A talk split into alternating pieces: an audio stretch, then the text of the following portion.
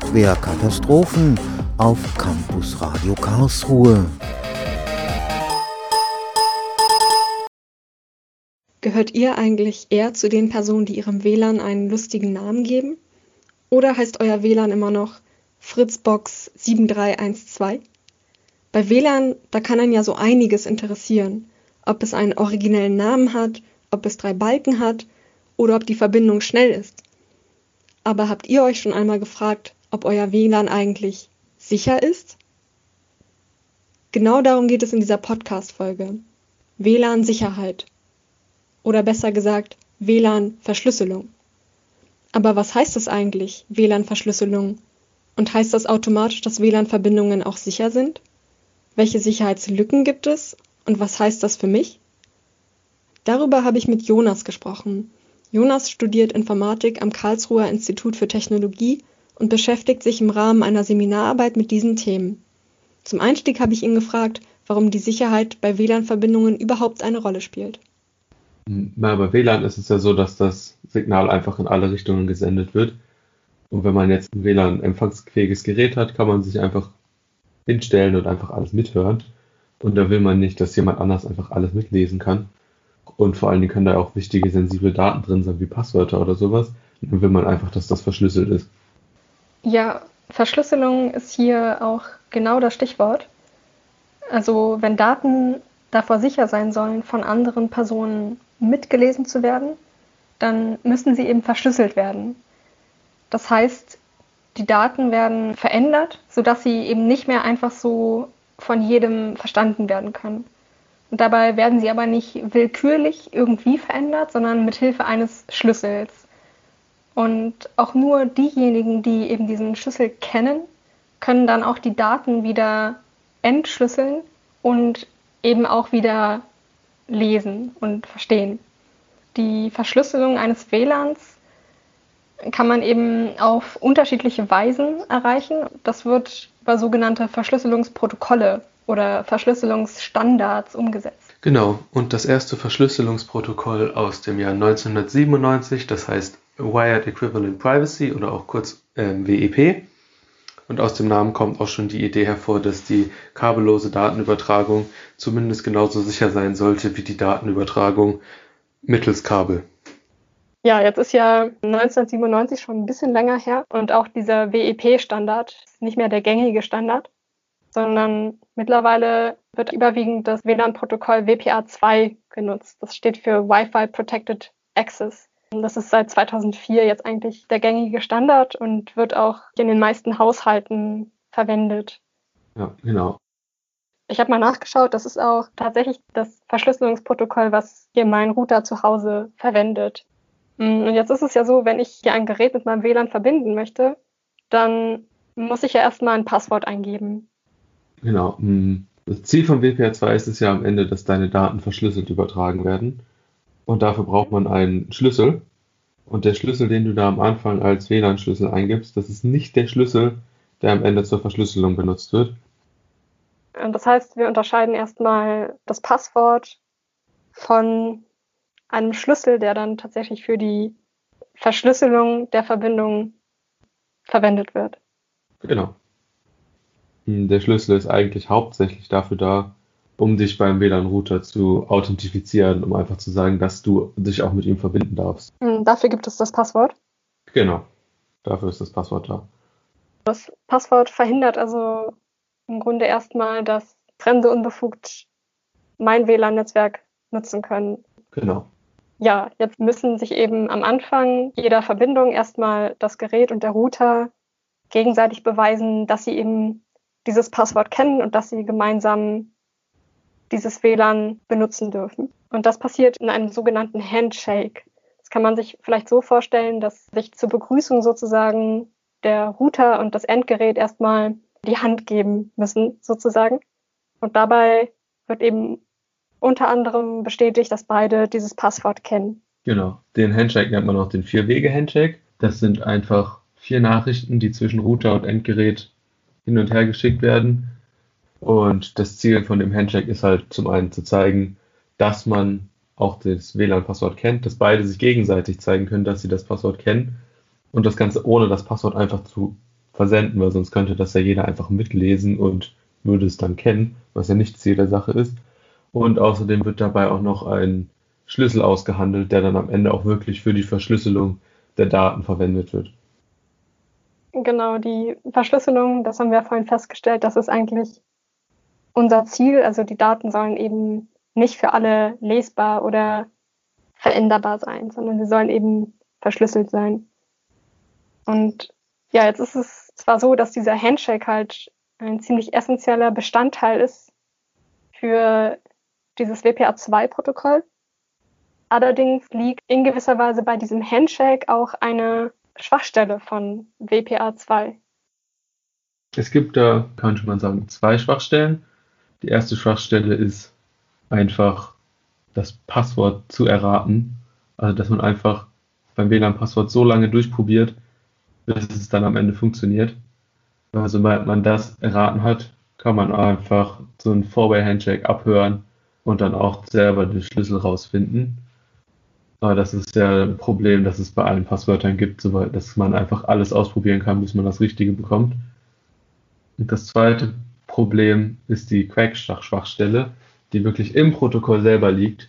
Das ist kurz für Key Reinstallation Attack und ganz simpel gesagt ist das Ziel der Attacke, den Schlüssel, den man für die Verschlüsselung verwendet, dass man den noch einmal installiert, also den gleichen Schlüssel, den man gerade verwendet, nochmal installiert. Und dadurch wird dann die Verschlüsselung am Ende unsicher und es könnte möglich sein, Daten mitzulesen. Also vielleicht kann man es vereinfacht so sagen, dass am Ende es dem Angreifer möglich ist, Daten, die versendet worden sind, wieder zu entschlüsseln. Genau. Ja, das ist eben insofern ein Problem, dass wenn die Daten nicht verschlüsselt sind, eben andere Leute die Möglichkeit haben, sie mitzulesen oder im Zweifel äh, zu verändern. Das ist ja erstmal eine unangenehme Vorstellung. Alles, was ich hier bei meinem WLAN versende, kann im Zweifel doch mitgelesen werden. Und entsprechend hat Crack damals auch ziemlich viel Aufmerksamkeit auf sich gezogen. Also es ging auf jeden Fall auch durch die Medien. Aber ich glaube, es ist auch spannend, nochmal zu gucken, wie realistisch denn so ein Crack-Angriff tatsächlich ist. Dafür muss man zum einen bedenken, dass der Angreifer sich dafür in der Reichweite des WLANs befinden muss. Und zum anderen auch noch, dass die Sicherheitslücke, als bekannt wurde, dass da natürlich auch Sicherheitspatches von den ganzen Herstellern veröffentlicht wurden. Die ursprünglichen Crack-Angriffe sind wahrscheinlich nicht mehr möglich, so wie sie früher waren. Aber dann ist die Frage, ob es nicht noch andere Möglichkeiten gibt, das auszunutzen. Also ausgeschlossen ist es nie ganz. Aber grundsätzlich kann man da sagen, wenn man die Software auf dem aktuellsten Stand hält und dabei auch den Router nicht vergessen, müsste man da relativ unbeschadet davon kommen.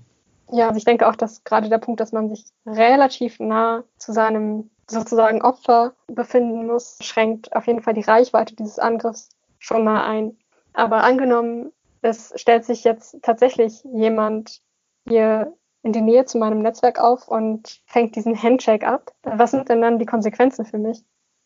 Hm, also der Angreifer könnte in der Lage sein, deine Pakete zu entschlüsseln, die du sendest. Das heißt aber auch noch nicht zwingend, dass er auch wirklich mitlesen kann, was du da gerade schreibst, weil mit vielen Websites wird auch nochmal extra verschlüsselt. Also dass zwischen dir und der Website selber der Verkehr verschlüsselt ist und das ist dann auch schon bereits bei der WLAN-Übertragung verschlüsselt. Das kann man zum Beispiel an dem HTTPS erkennen, oben in der URL immer. Hm, dieses Schloss? Dieses Schloss, ja. Viele Browser zeigen dann einfach ein Schloss da oben noch an. Und das heißt, dass man auf jeden Fall darauf achten sollte, dass, egal in welchem WLAN man sich befindet, auf jeden Fall auch die Verbindung darüber hinaus noch verschlüsselt sein sollte. Genau. Besonders wenn man sensible Daten überträgt, sollte man darauf aufpassen. Genau, aber ich denke, man sollte halt darüber hinaus nicht vergessen, dass, also nur weil Daten auch auf anderem Wege noch gesichert sind, das nicht heißt, dass WLAN-Verschlüsselung deshalb egal ist. Also ich denke da vor allem an Menschen, die eben vielleicht ein etwas höheres Sicherheitsbedürfnis haben, also vielleicht Journalistinnen, Journalisten, Politikerinnen, Politiker, bei denen vielleicht das Risiko tatsächlich ein bisschen höher ist, dass jemand speziell auf diese Personen abgesehen hat und sich auch tatsächlich in die Nähe begibt, um da Daten mitzulesen. Aber ich kann mir auch vorstellen, dass so langsam vielleicht doch mehr und mehr Menschen gibt, die es vielleicht auch unangenehm finden, wenn sogenannte Metadaten verfügbar werden. Also selbst wenn man eben die Inhalte per HTTPS zum Beispiel verschlüsselt, dann kann es ja immer noch sein, dass jemand über das WLAN erkennen kann, auf welchen Seiten man sich gerade befindet. Ja. Ja, und letztendlich darf man ja auch nicht vergessen, dass diese Sicherheitslücken, selbst wenn sie jetzt vielleicht äh, für dich und mich nicht so große Relevanz haben, ja trotzdem auch Grundlage sein können für neue, verbesserte Standards. Und da können wir vielleicht nochmal kurz auf den allerneuesten Verschlüsselungsstandard für WLAN schauen. Das ist WPA3, also der Nachfolger von WPA2. Und der wurde auch recht schnell veröffentlicht, nachdem Crack bekannt gemacht wurde. Wie würdest du das einschätzen? Ist WPA3 tatsächlich besser als WPA2? Konnte man auf diese Sicherheitslücken eingehen? Hm, besser würde ich jetzt vielleicht nicht zwingend sagen. Also auf jeden Fall die Sicherheitslücken und die Sicherheitsprobleme von WPA2 wurden mit WPA3 berücksichtigt und auch behoben teilweise. Also die mhm. Installation Attacks sollten nicht mehr möglich sein gegen WPA3, aber nur weil es neuer ist, heißt das auch nicht zwingend, dass es sicherer ist oder überhaupt sicher ist. Also es wurde für WPA3 jetzt auch schon eine Sicherheitslücke gefunden. Deswegen nur weil es neuer ist, heißt es nicht zwingend, dass es sicherer ist. Aber es ist gut, dass die Sicherheitslücke schon so früh gefunden wurde, weil das heißt, bevor es groß ausgerollt wird, kann es noch, konnte sie oder kann sie noch gefixt werden.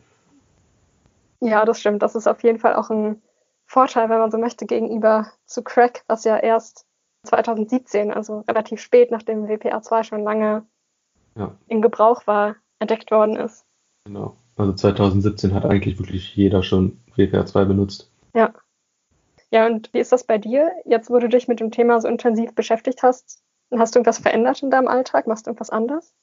Hm, anders würde ich jetzt nicht sagen. Nee, ich habe auf jeden Fall mal auf meine Software von meinem Router vor allen Dingen geschaut, wann der das letzte Mal aktualisiert wurde und habe dann auch festgestellt, dass das, also dass die Firma noch von 2014 war, was halt vor den Key Reinstallation Attacks war. Deswegen äh, habe ich den erstmal geupdatet. Ja, sollte man wirklich darauf achten, das ist was, was man schnell vergisst. So beim Handy oder beim Computer wird man ja gerne mal dran erinnert oder auch schon dazu gezwungen, dass man updaten muss, aber beim Router ist das halt nicht so. Deswegen da immer mal drauf achten. Aber sonst was geändert habe ich nicht wirklich. Ja, das werde ich mir auf jeden Fall zu Herzen nehmen. Ich glaube, das ist auch ein guter Punkt dann auch. WPA 3 wird für manche Geräte vielleicht per Update verfügbar sein. Da kann man auf jeden Fall auch mal nachschauen. Aber eben nicht für alle. Also in manchen Fällen bedeutet das eben auch, dass man ja, sich da einen neuen Router zulegen muss. Ja.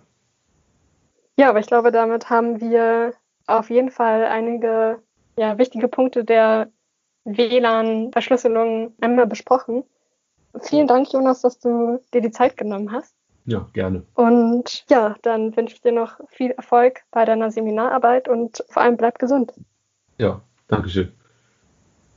Gesund bleiben ist hier noch einmal das Stichwort.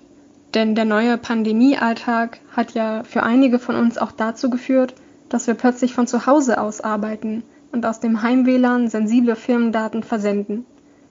Aber wie wir gelernt haben, ist die WLAN-Verschlüsselung nicht die einzige Form der Verschlüsselung, die unsere Daten schützt. Es besteht also kein Grund zur Panik. Aber dennoch ist das vielleicht ein guter Zeitpunkt, um sich einmal bewusst zu machen, dass auch unsere ganz alltäglichen WLAN-Verbindungen ein Sicherheitsrisiko darstellen können, da darüber Daten mitgelesen oder Angriffe durchgeführt werden können. Und dass bis heute an der Verbesserung unserer WLAN-Sicherheit geforscht wird. Das war WLAN. Immer verbunden, nie ganz sicher. Von Pauline Böhm aus der Podcast-Reihe Softwarekatastrophen. Eine Produktion von Studierenden des Studiengangs Wissenschaft, Medien, Kommunikation am Karlsruher Institut für Technologie und dem Campus Radio Karlsruhe. GesprächspartnerInnen waren Studierende der Informatik am Lehrstuhl Softwareentwurf und Qualität